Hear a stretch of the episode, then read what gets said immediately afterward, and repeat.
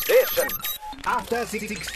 さあ、ということで、スーパーサザンゴマシンさんです。よろしくお願いします。よろしくお願いします。よあ、そしてあの、山本隆明さんもね、はいせっかくですからね、ご一緒。ろしくお願いします。しまいや、ちょっと異様な風景ですね、ここね。あの、これね、ちょっとあの、紙パックがね、いっぱいね、本当実験室の後で、あいのや、すごいですね。味覚特集でございました。昨日お疲れ様でした。お疲れすい様までしせん、た。笹団子マシさんありがとうございあましりがとうございた。ました。本当にいい式でしたね、本当に。わとにかく我々のね、私の乾杯の発声と、はいサランゴさんのパワーポー、はい。それぞれもう本当に素晴らしい、あの、いやい自や分で言いやうのもなんですけど、いい流れが作れたんいじゃないやかーなと。もう正直、一番トップにうまくいった二つだと僕、一番トップにいや、もう、トップに。すごすぎて言葉がおかしくなっちゃいましたけども。で、まあそう、オープニングでも喋ってたじゃないですか。ええで、やっぱこう、ね、ツイッターの声とかを見てますと、えいや、証拠はと。あ、ちゃんとやったの ちゃんか。とやったお前らちゃんとお前ら嘘ついてるだけじゃないかとちゃんと言えた証拠はと言われたんえで、ちゃんとね、エビデンス用意しておりますので。エビデンスわかりましたはい。えっと、その時一応音声がはあいるようなのあでるんだ。やだなは。やだな。どの嫌ですけどね、ちょっと聞いてみましょう。めでたい席ですあのの、で。先週バージョンってことですね。はいはいもうちょっと長いんだけど、僕、じゃあ僕のまず乾杯の挨拶、本当は4分30秒喋ってるんですけど、えーそのうちの1分40秒ぐらい、はいお聞きください。どうぞえー、ライムスターの歌丸と申します。よろしくお願いします。あの一緒に仕事しててなかなかこう熊崎君にエンジンがこいつかかんねえな。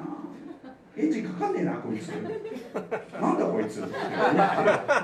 言った時にですね。あっと驚くほどですね熱を込めて語る話がありましたこれきっと恵比寿のそのバーでもきっとその話を語っていたんじゃないかっていうふうに思うんですけど、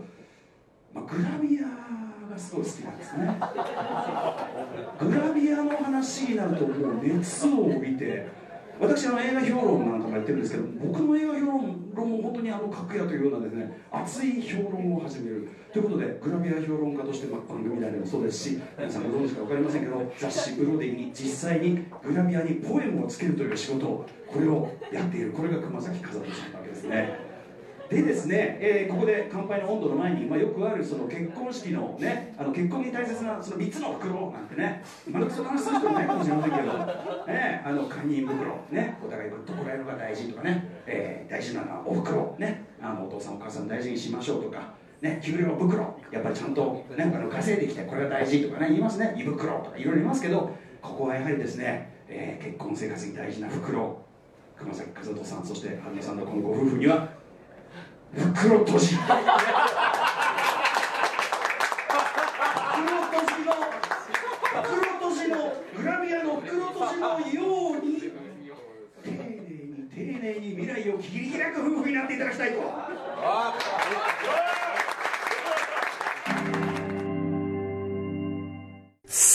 あー、歌丸さんありがとうございます。改めてありがとうございこまこます。で完成あったのちょっと、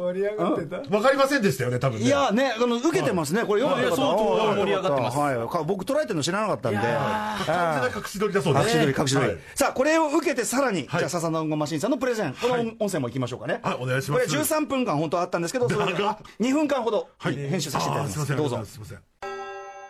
で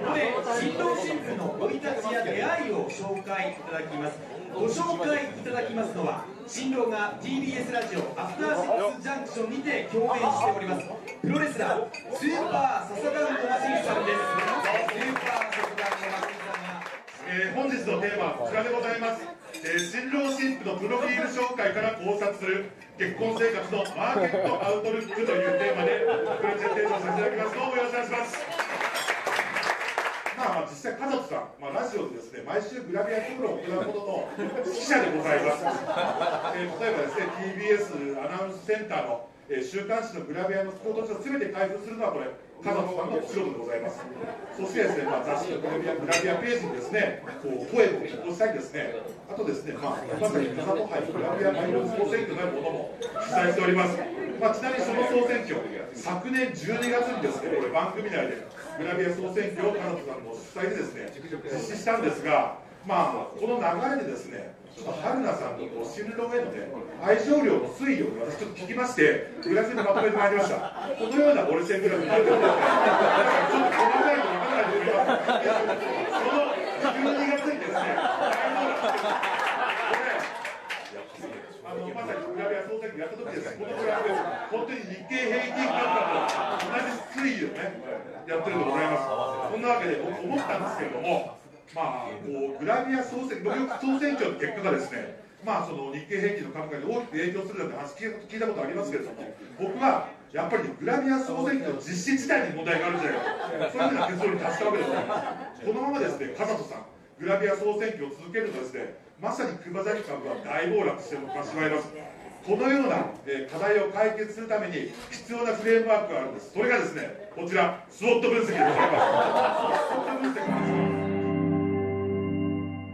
これね、すごいの。田中さんもねうこれね、本当にすもごういね、オーディエンスにもうバッコンバッコンはまってくんですよ。やっぱり。これはすごい証券会社のね、皆さんの。そうなんですそうよお相手がやっぱ証券会社の方だと聞いいて、や日経平均株価の下りのもう爆笑っぽいもうみんなグラフ見た瞬間にドーンです もん。あのー要は奥さんの愛情量の推移をグラフにしてみましたみたいなグラフを出した時確かにもうにグラフの折れ線でね。見て日経平均株価ってもう何何もいくつものテーブルから声が上がって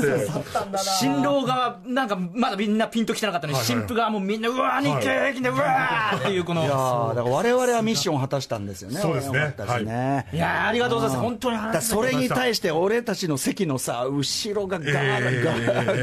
ラガラが悪いあ笹野さんもそう感じましたこうあの初田さん怖かったですねい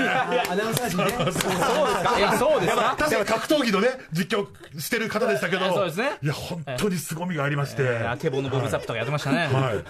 高木はやっぱこれは想像つきますか想像つきますし、あんまり積極的に行かなくてもよかった。